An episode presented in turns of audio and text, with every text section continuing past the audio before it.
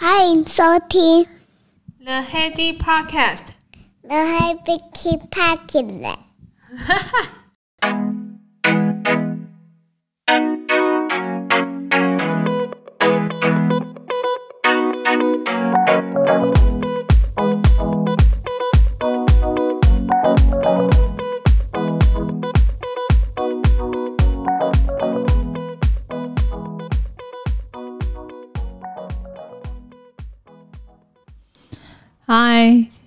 欢迎回到 The Heady Podcast。新的一年过新年啦，你的年货办好了吗？今年真的蛮特别的，就是我们放假还有过两天才是真正的除夕过年，所以好像多了一些时间可以有一些余裕来办年货。说实在，其实每到过年我也没有特别一定要买一些什么，就是 家里的人都会准备好，也算蛮幸福的。不过今年因为要放九天，所以就想说，还是去把一些日常的需要的民生必需品补一补好了，像牛奶、蛋、肉这些平常呃基本上一定会用到吃到的东西。那就在趁今天礼拜六放假的时候，就是去一下大卖场逛一下。路上的车还是蛮多的，呃，商场里面的人也蛮多的，餐厅用。用餐人数也蛮多，我觉得这应该年后的疫情应该会爆炸吧。我是尽量觉得聚会可以的，可是就是尽量外带回来家里吃或家里煮，可能还是稍微安心一点。今天在办年货的时候，就有发现说那个缺蛋真的缺得蛮严重的，蛋架都空空的，只剩下两盒有机蛋，超级贵，六颗要一百三十九哦。我想说还是得要吃，就还是先买一盒吧，就是六。然后你就觉得很神奇，就是现在的制造原物料缺，怎么连蛋也缺啊？然后后来就是大概稍微 Google 一下，就一般有的人会说是禽流感。一方面，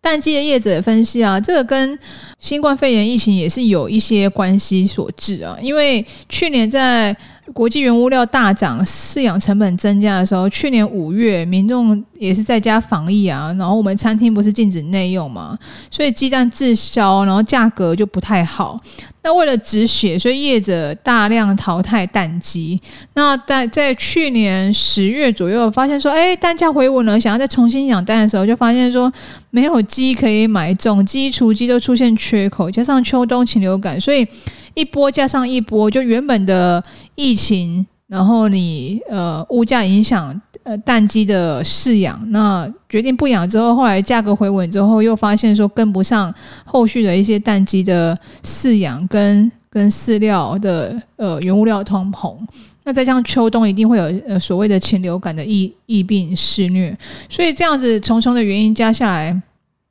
今年的缺蛋就蛮明显，蛋其实是在我们民生消费品，我每次去超市是一定会买的，因为用途很多啊，煎蛋啊、料理啊，还是甜点、松饼里面一定会加，所以我觉得这个缺料真的缺得蛮有感的。除了蛋之外啊，还有什么其他的一些特别吗？没有，我是觉得年味是的确是少了一些，因为整整九天的年假，那你又担心疫情又。不敢随便乱跑，聚餐也是乖乖的吃完就回家，感觉真的好像没什么事情好做。所以，一般之前街上的商家的一些布置啊，还是怎么，今年感觉有有一些收敛，没有像我们以前小时候记忆一样这般热闹。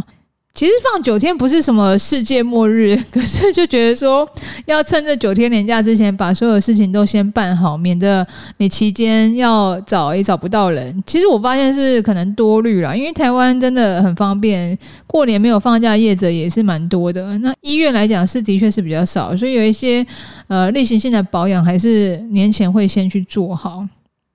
今天除了跟大家聊半年货之外啊，我有观察到，就平常我们在做一些民生消费的时候，那个店家可能他并没有呃实际呃体验我们消费的整个流程，所以他有的时候呃商场的摆设啊，还是他的一些宣宣传，其实没有真正到位。其实我们买的当下，你仔细观察自己的消费行为，你就会发现说，哦、这些都是跟。呃，商场的设计啊，还是商场的一些摆设，还是商场的宣传，都有息息的相关。有兴趣的话，请继续收听。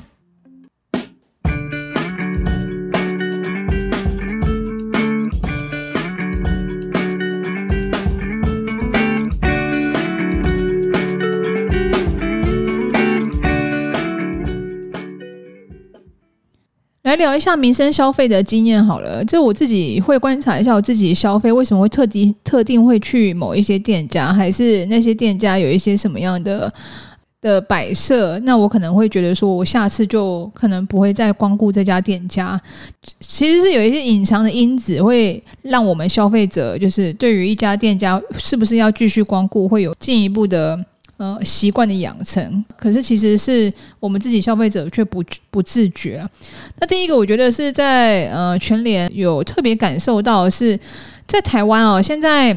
我觉得大卖场像就是大者恒大，可是中间的，比如说像家乐福啊、爱买啊，生意我觉得好像没有以前好。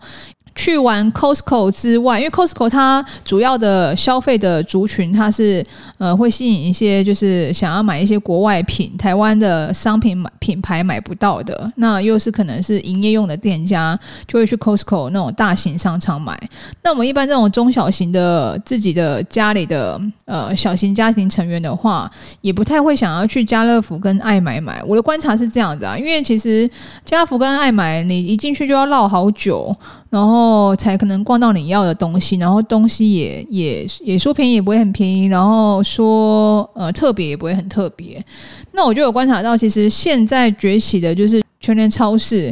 不知道有没有观察到，其实全联超市比起呃家乐福啊，我反而平常会更常去全联 全联消费，因为它锁店的客群其实就是我们这一代客群，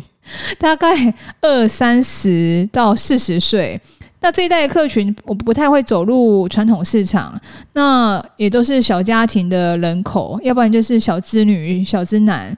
所以他的消费能力其实是有，可是就不喜欢一次买到这么大量。那或者是说，还有一些什么周边消费一起的话，省得他麻烦，因为我们买完就回去还要弄小孩什么的，所以如果能够一站购足，然后分量又没有很大的话。其实全联的多样性跟方便性，我觉得真的蛮做的蛮到位的。我最近观察它，它的话其实呃，慢慢有一些什么二代店、三代店的改善啊。我不知道你有没有发现到，其实它有所谓的甜点专区，诶，就是以前甜点可能我们都还要再特地到去八十五度 C 买，还是怎么样？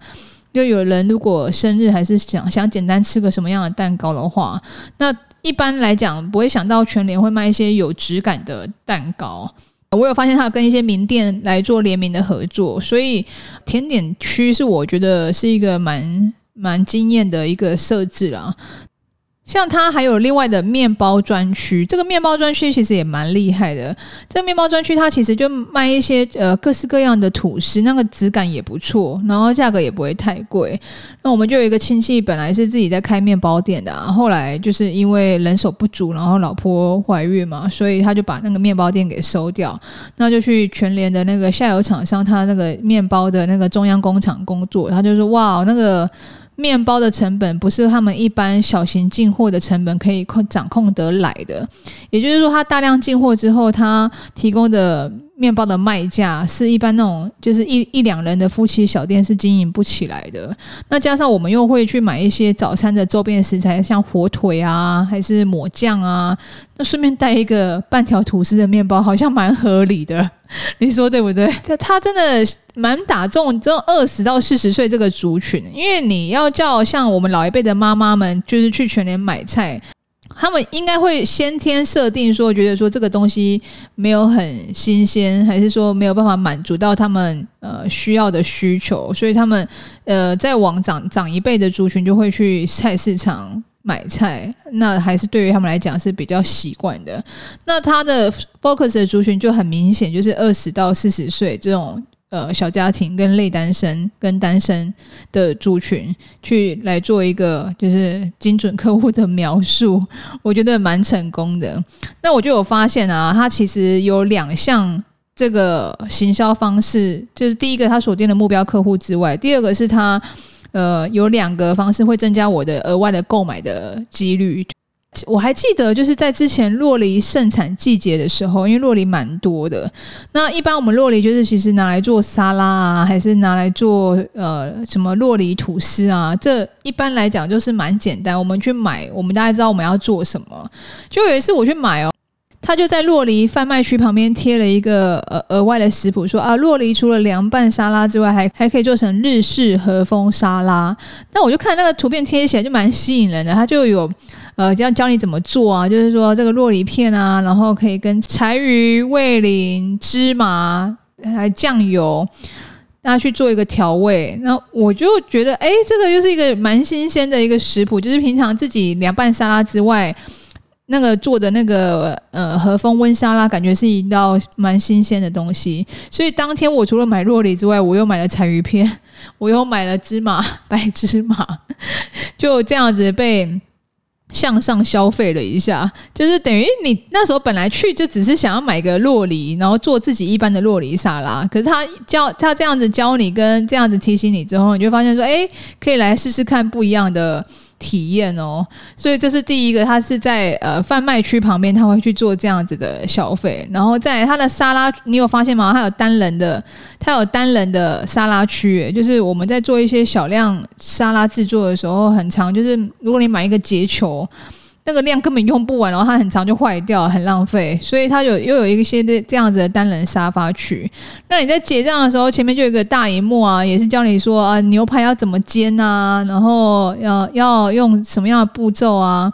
然后后面再有一个几点消费是，比如说他他用他那个锅子来去做煎牛排啊，大概从你进门到。就是出门，它整个流程我觉得设计的蛮一致的。那在整个消费的体验上面来讲，会觉得说，哎，你你你要买的东西也是可以买到比较品质比较好，然后小量适用。那什么东西都买得到，就面包、饭后甜点，然后中间的主菜跟调味料，甚至一些国外的一些合作的调味相关的零食，这些它都有一些小量的贩卖，我觉得蛮不错的。这是我觉得全联在新时代的竞争上面是一个蛮突出的一个市场定位啊。那再来讲的话，就是上礼拜我在红爷早餐店用餐，那早餐店其实现在也都涨一波起来了。然后你就会想说，哎，好啦，那反正偶尔吃一下应该也还好。我在那个早餐店用餐的时候，我不知道他那个早餐店的用餐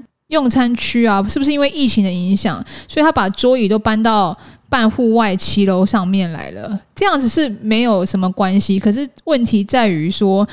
他那个煎台的抽油烟机啊，就直接正对着客人的座位。然后我除了那那一区的座位之外，我没有别区可以选择。然后我就整个就是呃，吃完之后我就觉得我头发很油腻，因为那也是一个一一日之计在于晨。然后我吃完吃完早餐，然后那个抽风机就一直对着那个地方。呃，抽风虽然那个风量没有很大，可是毕竟还是有一点油烟味。那个用餐体验真的让人家觉得 蛮不舒服的。他自己都没有发现说，其实他这样子用餐区的体验其实不太 OK 嘛。你干脆就要不就是开放半室内的内用，或者是室外的话，你不要让你的抽风机会直接正对客户的用餐区，这样真的不太 OK。再来就是我们因为疫情的关系，很常叫 Uber 跟 Foodpanda 嘛。那我们在做消费的时候，其实不知道有没有发现，你在做呃一些选择，比如说饭啊、面啊，总是会跳出一些评比。那我们一定会下意识去选那个。评比分数很高的店家，那我我我自己后来有看到一个呃 YouTube 的短片，我觉得他讲的蛮不错的，就是他呃做一些电商消费的时候，这些评比跟我们在实体店消费的时候那个评比非常重要，等于是说客户的给你的评分评价，那还是说重复消费的次数，那你一开始新开店，你要怎么冲上那些？所谓的评比的的订购率嘞，我觉得他那一篇讲的蛮不错的，是说，呃，你在一开始上架的时候，你就要尽可能配合所有 Uber 还是 Foodpanda 官方的一些呃促销的网站。就是除了你自己亲戚客户介绍之外啊，官方的一些促销，比如说短短时间的买一送一这样子的方式，那你不会想说，那这样不是店家刚开就亏本了吗？可是没有办法哦，因为如果你把它想成是宣传费，你可能会好过一点点。可是他他在觉得他觉得这样在在宣传的过程当中，你尽量配合店家，那店家也会尽量把你的一些贴文贴到置顶，一这样子就变成一个良性循环，就是你有。你有参加他的活动，那他会把你的贴文推播出来。当然，你的品质产品要好了，就客户的回购来讲也蛮重要的。所以这样子整个消费起来，其实一开始的新的新店要上架，你的呃数位行销这一块，其实真的要稍微留意一下，就是要想尽办法在呃很短的时间内，就是冲到前面的。排名或者是订阅数，就是它比如说光是一家早餐店，为什么这家早餐店它的那个呃评比大概有大概四百四百五百四百五百个人有有去消费评比过？那下面的一家早餐店看其实卖的东西也一样，照片也差不多，可是它的消费却是大概三五十人。你如果是你，你会选哪一个店家呢？我相信我们一定会下意识的先选那个人数按赞跟评比比较多的店家吧。是把就是一些一开始的宣传的消费，就是比如说像买一送一这样子的方案，搭配他们平台来做促销。可是其实你也不会完全到亏本。一开始的时候的原因是在于它有所谓的加购，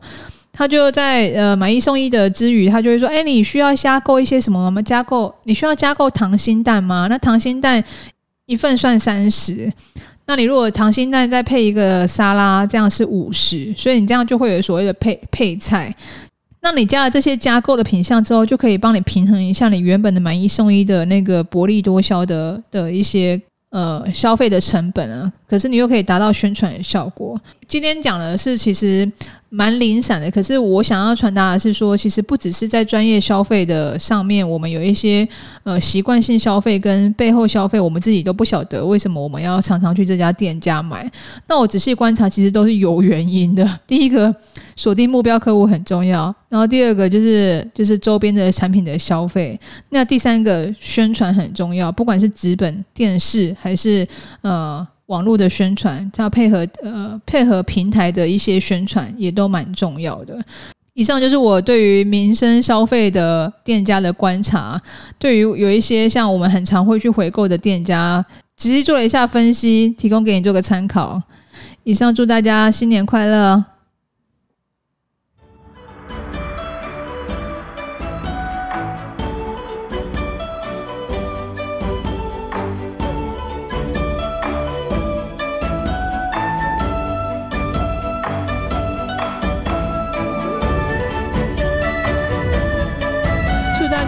虎年行大运啦！我们下周见，拜拜。